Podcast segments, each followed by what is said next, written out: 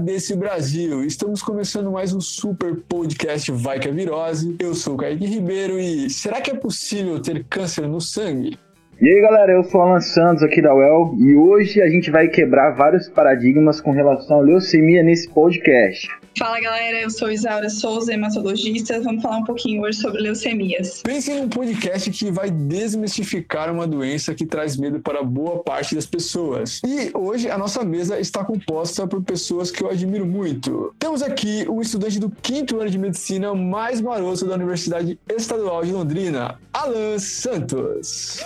Fala galera, beleza? Bora lá. E também temos a nossa entrevistada de hoje, que é uma médica especialista em doenças do sangue, doutora Isaura Souza, que é hematologista. Fala, Kaique. Então, sem mais delongas, o nosso papo hoje será sobre leucemias. O que é isso? Será que é perigoso? É câncer, não é? O que, que você tem que saber sobre essa parada? Fica com a gente que o papo vai ser fera. Vamos lá! Esse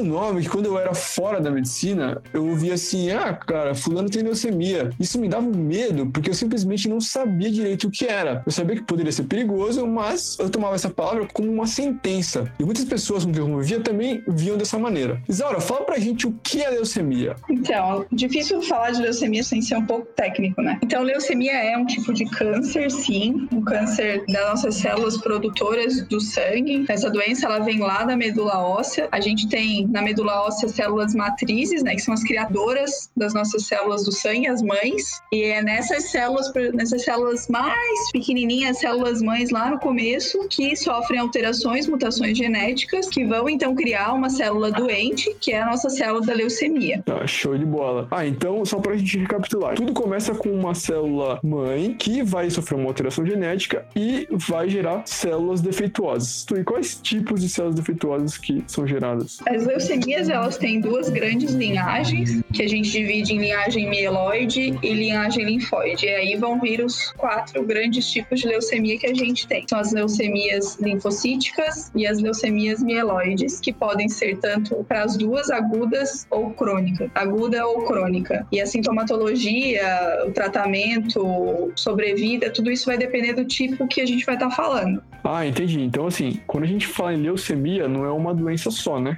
Não, na verdade, são quatro grandes tipos de doença, né? Então, leucemia linfocítica aguda, leucemia linfocítica crônica, leucemia mieloide aguda e leucemia mieloide crônica. São esses quatro grandes grupos. Meu Deus do céu. Então, ah, o problema é bem maior do que a gente imaginou, né? Porque quando as pessoas falam em leucemia, eu acho que elas acabam restringindo isso a uma única doença, né? Então, eu acho legal porque você está mostrando pra gente que é algo muito mais abrangente do que uma única coisa. Isso é bem bacana, né? É, nem tudo é tão sombrio. Então, Isaura, fala pra gente quais são os tipos de leucemia mais comuns, assim, que a gente pode observar no, na prática clínica. É um pouco difícil falar sobre o que é mais comum, né? Porque a gente acaba vendo muito as leucemias crônicas, elas são muito comuns no avançar da idade, tanto quanto mais velha a pessoa vai ficando, maior o risco de ela ter uma leucemia linfocítica crônica ou uma leucemia mieloide crônica. E as leucemias agudas na infância, né? São mais comuns as LLAs, as leucemia linfocítica aguda, e no adulto jovem, até os 50, 60 anos, a leucemia mieloide aguda. Certo. E quais são os sintomas que aparecem geralmente nesses tipos de leucemia? Os sintomas mais comuns de leucemia são, então, relacionados ao que a doença vai causar, né? Que são as citopenias, é diminuição de células do sangue por ocupação da medula dessa célula doente, né? Então, o paciente vai ter anemia e vai ter sintomas de anemia, né? Cansaço, mal-estar, fraqueza, uma dor em peso nas pernas, relacionados à plaqueta baixa, o paciente pode ter sangramento espontâneo de gengiva,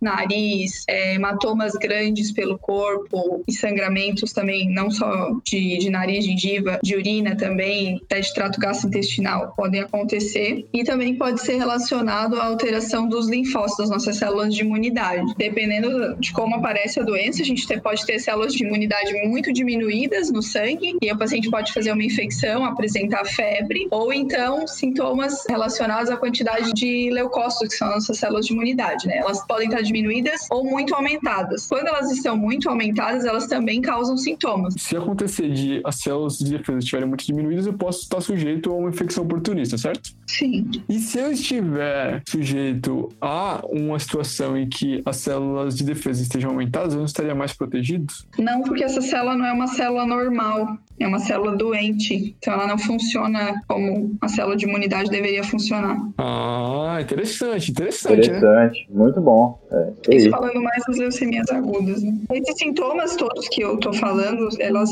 falam muito mais a respeito das leucemias agudas. As leucemias crônicas, elas não costumam ser tão floridas, ter tanto sintoma. E daí como que o paciente saberia que está com leucemia, é, uma leucemia crônica, por exemplo? Por exemplo, uma leucemia mieloide crônica, que é a LMC, a gente vê um aumento, o que a gente vê? Normalmente ele é um achado, né? No exame de hemograma de rotina, a gente vê um, um leucócito que começa evolutivamente ao longo dos anos subindo, sempre é, às custas de segmentados, então a gente vai vendo um desvio no hemograma, vai tendo é, leucócitos, mielócitos, metamielócitos, bastões, blastos, uh, no sangue periférico, né, no hemograma de rotina. Às vezes o paciente tem também um baço aumentado e pode começar a ter sintomas constitucionais, perda de peso, febre, suor à noite, isso mais para leucemia mieloide crônica. E a leucemia linfocítica crônica, que é a LLC, o que a gente vê também é uma alteração de hemograma que a gente encontra em hemograma de rotina e aí já são os linfócitos que vão aumentando e às vezes os pacientes podem ter ínguas aumentadas. Isso também pode ser da leucemia linfocítica crônica, não só do que a gente é mais comum de ver linfoma, né? A linfoma aumenta a íngua. Não, a leucemia linfocítica crônica também aumenta a íngua.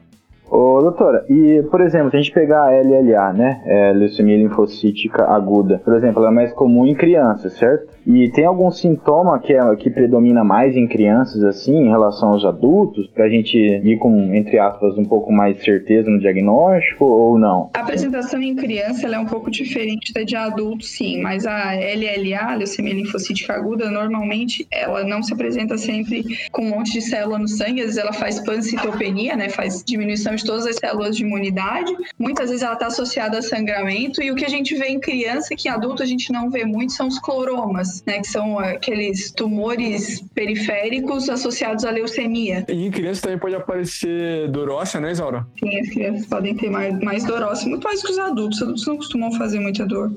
É a dorosa, tipo assim, é mais, ah, por exemplo, ah, a criança pode queixar de dor na perna ou no joelho especificamente, alguma articulação, assim, como é que eu posso diferenciar? Por exemplo, se eu tô lá no pronto-socorro pediátrico, como é que eu posso fazer essa distinção? Cara, pediatria não é muito a minha área, mas eu acho que é dor óssea mesmo, dor não articular, dor, por exemplo, é, na coxa, no braço, não na articulação. É, isso é complicado aí, porque esse é um sintoma, assim, que é difícil você simplesmente se guiar só por ele né? Eles são muito específicos, né? Isso, tem, tem a dor do crescimento, tem outros tipos Exatamente. de dores. Né? É, não, não adianta, você vai ter que olhar hemograma e a gente, médico que está atendendo paciente pronto-socorro, vê uma coisa assim que você vai suspeitar, suspeitar, tem que ter alguma alteração de hemograma. Você nunca vai ver uma leucemia com hemograma normal. Interessante. E, cara, aqui no hospital universitário é muito comum o diagnóstico de pacientes com leucemia, assim, é bem, é bem recorrente é, esse diagnóstico. E aí, Londrina, Léo, vocês tratam muito pacientes com quadro de leucemia?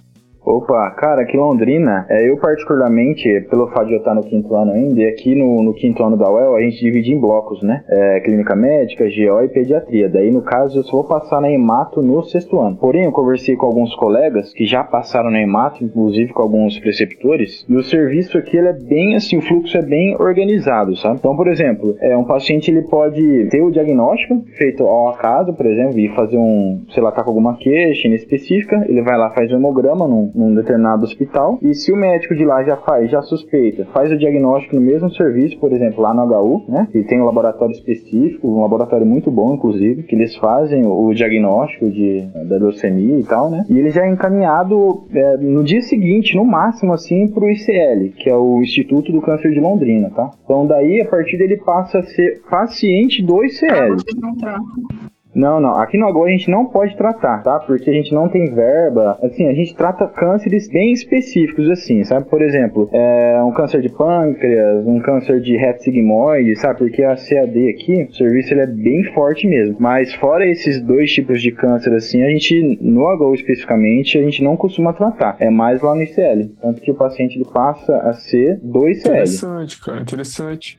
Eu achei muito interessante porque é bem organizado, assim, sabe? É, justamente porque algumas doenças existem um tratamento é, específico, né, cara? Então, às vezes não tem como um centro, um centro hospitalar ter todos os recursos, né, para todas as doenças, né? Então, vai ter alguns centros que vão ser de referência, né? Isso, exatamente. E com relação ao número de pacientes, é, eu estava conversando com esse meu colega, ele falou que os ambulatórios eles são lotados. Ele acompanha o pessoal no, que, no, no, H, no HC, na verdade, né? E lá no, no ICL, em torno de 40 pacientes por turno, assim, sabe? Então é bem cheio mesmo. Porque é um paciente crônico, né, de certa forma, então ele meio que faz um, um casamento, assim, até ele melhorar, até ter a remissão da doença. Hum, interessante. E em Londrina, como é que funciona? Tipo, a, a Londrina drena todo o Paraná, drena só alguma cidade satélite, sabe não? Então, cara, não vou te afirmar com certeza. Porém, é, igual o ICL, ele é um complexo, cara, que toma praticamente um quarteirão inteiro, assim, sabe? Às vezes eu passo lá, é 6 horas da manhã e tá lotadaço. Então, eu acredito que pega ali a, todo esse norte do Paraná aqui. Eu acho que atende quase todo mundo, cara, porque é um serviço de referência, sabe? É muito bom mesmo, funciona certinho. Costuma ser assim, José, porque assim, como são tão doenças mais raras, né? Não sei doença comum, é uma doença rara, independente de qual delas que a gente tá falando, né? Não são os tumores tumores mais comuns, diferentes, por exemplo, um câncer de pulmão, mama, trato gastrointestinal, que a gente consegue ter. As pequenas cidades conseguem tratar. Doenças hematológicas, de uma forma geral, principalmente as leucemias, têm grandes centros de tratamento, porque demandam um serviço especializado, tipo de tratamento diferente, laboratórios específicos para tratar cada doença, para fazer o segmento da doença. Então, normalmente são grandes centros que tratam e drenam regiões enormes. Por exemplo, é, Florianópolis, até pouco tempo atrás, drenava o estado inteiro. Agora eles conseguiram fazer micro-regiões, por exemplo, a micro-região de Tubarão, a micro-região de Criciúma, Laje, uh, Rio, uh, Blumenau, acabam cada um tratando, mas assim, cada um drena, sei lá, 50 cidades cada um. Ah, entendi, ah, entendi. Então, então é uma doença que, assim, não é tão comum, né? Então é bem, como você falou, é rara, né? A incidência, por exemplo, leucemia, das leucemias agudas, né? É mais ou menos de 8 a 10 casos a cada 100 mil pessoas. Então, não é tanto mesmo, né? Não, é bem comum.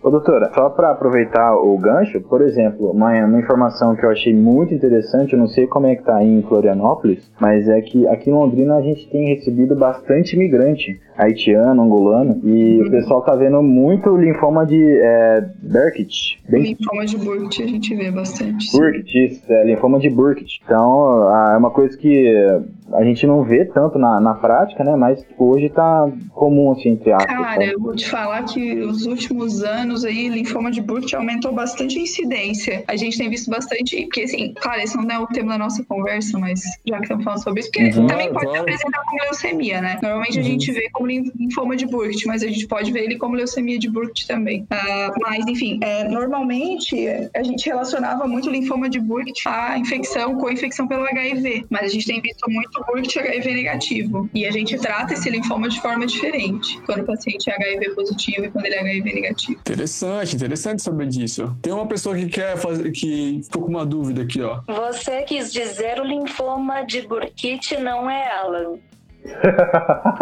É, essa aqui é a nossa Googlete, Googlete. Aí sim, como é que é o nome dela? Googlete, né? Quem inseriu a Googlete aqui no nossos podcasts foi o André, né? O André, o doutor André Martins aí, que sempre tá trazendo a participação dela. E como ele não está aqui hoje, né? Eu tenho que fazer jus aí, ela não pode ficar de fora, né? Então esse podcast está sendo em quatro pessoas, é, exatamente. Isara, só pra gente entender aqui, então, a leucemia seria um tipo de câncer, correto? Sim, correto. Então, como que existe essa distinção? Porque câncer não seria uma massa, um tumor? Como que ele tá no sangue? A de câncer ele é a formação de uma célula anômala, né? Então, e a gente tem uma célula anômala. São as células do sangue, mas ela é uma célula anômala, então por isso ela tem a definição de, uma, de um câncer. Então não seria o caso de tumores sólidos, né? Como tipo um câncer de intestino, de estômago? Não, ele não é um tumor sólido, ele não forma uma massa que a gente consiga palpar nas leucemias linfocíticas. Isso pode acontecer, pode ter linfonodos aumentados e aí aí esse linfonodo tem célula doente, mas de uma maneira geral ele não forma massas, não.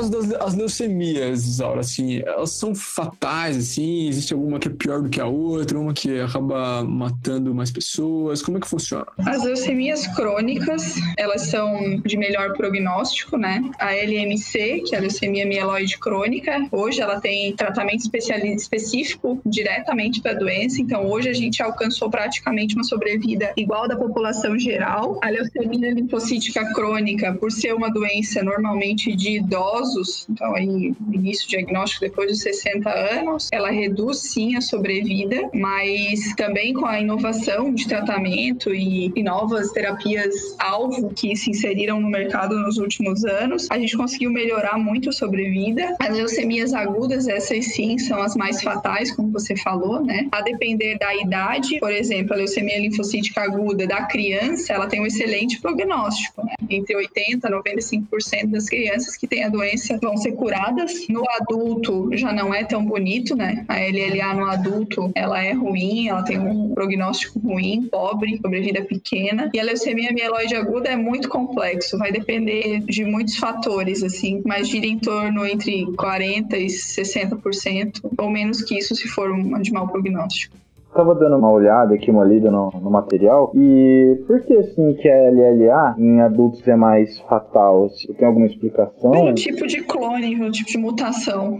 Ela é mais agressiva. E daí o tratamento é feito com quimioterapia ou seria essa terapia-alvo, né? Pra LLA? Isso quimioterapia combinada. Ah, entendi. Tem vários protocolos de tratamento para leucemia, para LLA, mas todos são protocolos bastante extensos, com duração longa, entre um ano e meio e dois anos. E dependendo do paciente, se ele for a transplante, pode durar muito mais tempo. E pode ter radioterapia junto também no tratamento, dependendo do paciente. Entendi. Agora, Isaura, eu queria saber um pouquinho de como se faz o diagnóstico de leucemia. Bom, o diagnóstico das leucemias podem ser feitos de duas formas. Dependendo de, de como está o hemograma, a gente pode fazer pelo próprio sangue, né, periférico, coletado numa veia normal, ou a gente pode fazer pela coleta do sangue da medula óssea. A gente vai pegar esse sangue e vai analisar. Tem três grandes exames que a gente vai fazer aí. Um deles é o mielograma, que a gente pega essa, esse sangue ou esse, esse material de medula óssea, cora, um corante e olha no, no microscópio. E também a gente usa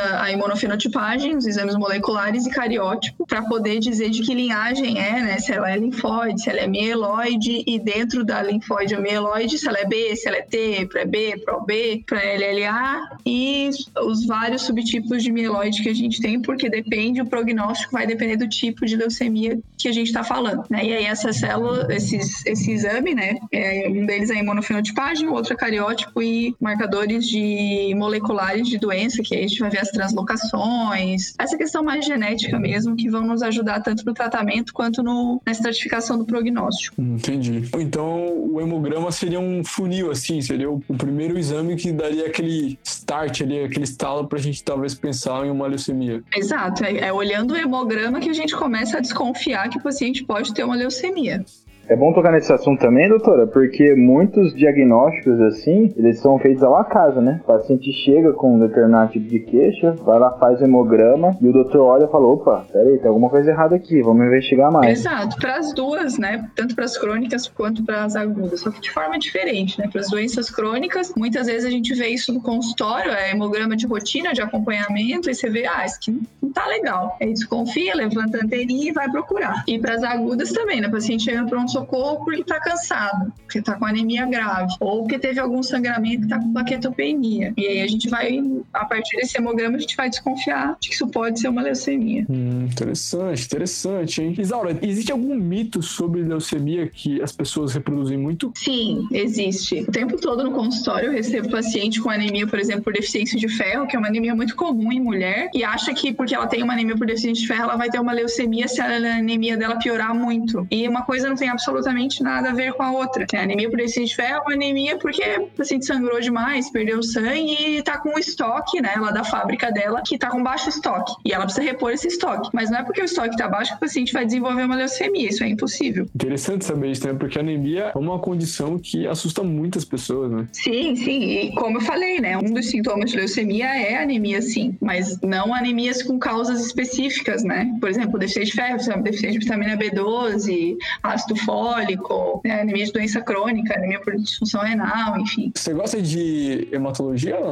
Cara, sinceramente, eu assim, eu passei, eu na verdade eu tive o primeiro contato no meu terceiro ano, mas bem pouco assim, sabe? Mas eu passei a me interessar mais esse ano, inclusive eu fiz um, um curso no começo do ano, na verdade na quarentena, cara, de é, análise de diagnósticos, assim, sabe? Interpretação de exames, assim, eu acho uma área bem interessante. Na verdade eu gosto de muita coisa da, da medicina. Eu achei que você falou assim, pô, comecei a gostar de hemato quando você for do podcast, cara. Eu achei que você começou a despertar sua paixão. Não, não hematologia, não. Ah, então, eu tava até comentando com a doutora, cara, na hora que caiu aí. Na hora que você fez o convite, eu vi o tema falei, nossa, eu dei isso no terceiro ano, depois eu não vi mais nada, né? Daí eu até dei uma revisada em alguns conteúdos. E no começo foi difícil pra eu conseguir sedimentar. Tipo, lá no terceiro ano, assim, sabe? Foi uhum. difícil pra eu conseguir sedimentar cada tipo de leucemia e tal. Mas é, é só você criar uma linha de raciocínio, sabe? Saber a, como que forma a, a célula sanguínea, o tipo de linhagem, que aí as portas já, já vão se abrindo. É, interessante, né? É uma área bem interessante aí. E a Isaura, é, se eu perguntasse pra ela, você gosta de, você gosta de hemato, né, Isaura? Cara, eu, eu gosto de hemato desde porque na, na minha faculdade, hematologia era no segundo ano. E depois, lá no, no último ano, quando a gente fazia clínica também. Eu gostava das leucemia desde, desde o segundo ano da faculdade. Já não era muito normal nessa época. Já curtia, mas isso, eu acho, isso que eu acho bacana em medicina, cara. As pessoas têm que gostar. Ainda bem que as pessoas gostam de coisas diferentes, porque se todo mundo gostasse da mesma coisa, cara, a gente imagina, a gente ia ficar faltando um monte. E hemato, eu não sei como que é o mercado aí, Isaura, assim, mas hemato não tem tanto hematologista, tem? Não, não. É, Floripa tem bastante gente, mas o mercado ele precisa de, precisa de gente, principalmente que queira trabalhar em cidade menor, né? Cidades pequenas, que nem Londrina, né? Ah, me respeita, cara. cidade que é uma. Cidade que é metrópole, rapaz. Você não conheceu, você não, eu não levei você pra dar uns rolês. Você tem que me levar, pô. Deixa eu passar a pandemia aí que eu quero dar um rolê, velho. Tem, tem, que vir pra cá, tem que trazer minha caneca. Você tá me devendo uma caneca. Ah, caneca da vaca virose, na verdade. Ô, doutora, a respeito do campo de atuação do médico hematologista, assim, quais são as vertentes, assim, pro, pro pessoal aí? Está pensando em fazer? A hematologia, ela tem.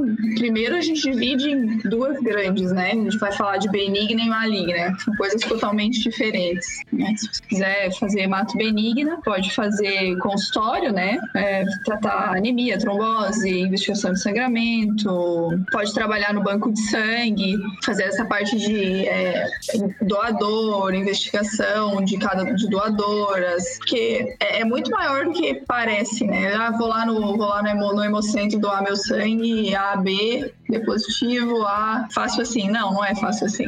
Tem muita, muitas outras variáveis que a gente acaba investigando, né? Para fazer a compatibilidade, achar uma bolsa para cada paciente. Então, o hematologista que faz isso. Claro, junto com o pessoal da farmácia, os bioquímicos. Mas, então, tem muito hematologista que trabalha só em banco de sangue, só nessa, nessa parte da hemoterapia, que é da, das, dos hemoderivados, as transfusões, as aféreses também, plasmaféreses, principalmente doença autoimune e tudo mais. Você pode ser um oncohematologista, daí vai tratar leucemias, linfomas, mieloma, isso aí. E também pode ser transplantador, se você for muito ferrenho nessa vida. É, Alanzinho, eu tô sentindo, hein? Tô sentindo, Alan. Vou fazer mata, hein?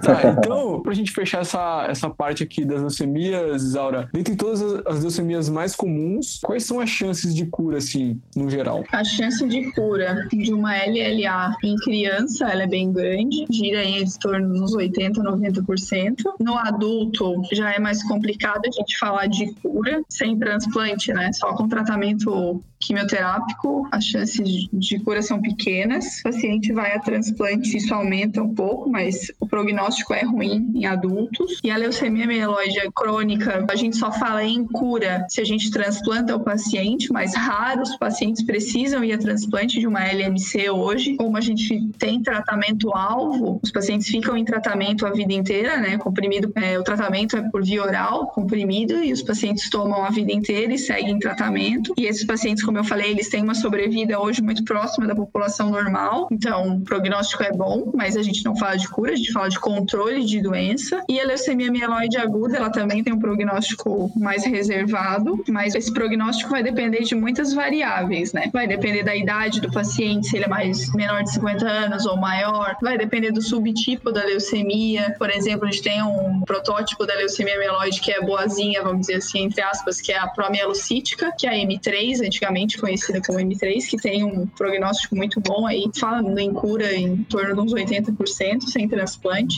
O paciente de alto risco vai transplante também. E aí outros fatores é, moleculares, e aí aqueles exames que eu citei, e aí a gente fala, o paciente ele é de baixo risco, risco intermediário ou alto risco, a sobrevida aí de um, um risco favorável em torno dos 60%, um risco médio 40% e baixo risco uns 15% de sobrevida em 5 anos. Então a leucemia mieloide aguda no adulto, ela é prognóstico ruim. Pô, show de bola, cara. Interessantíssimo saber dessa questão, porque justamente para as pessoas é, saberem diferenciar um pouco, terem pelo menos uma, uma leve noção aí de como isso pode ser um assunto muito amplo, né? Como você mesmo já disse. Ô doutora, e assim, de maneira geral, assim, pro, pro público leigo, assim, até para acadêmico, tipo assim, como é que funciona essa questão da quimioterapia, do transplante de medula óssea, assim, para cada tipo de, de, leucemia? Toda, toda leucemia tem que fazer necessariamente o transplante de medula? Não, a gente fala de transplante para LLC, por exemplo, que são as mais incomumente, né, quando é em paciente mais jovem, que tem um performance bom e que não respondeu, assim, otimamente ao tratamento, e esse paciente talvez vá a transplante. LMC, raríssimas vezes vão a transplante hoje por causa do tratamento. Criança LLA normalmente não precisa de transplante, eu toco quimioterapia. LLA, se o paciente for tiver performance, porque ir a transplante depende muito disso, né? O paciente ser jovem, de ele ter um performance bom, de ter poucas comorbidades, para ele ser candidato a transplante, né? Então, LLA, se tiver um doador e tiver um bom performance, vai a transplante. E a leucemia mieloide de aguda, as de baixo, as de bom prognóstico, né, as de risco favorável não vão a transplante e as outras, se tiver doador, vão a transplante, porque o prognóstico é muito ruim.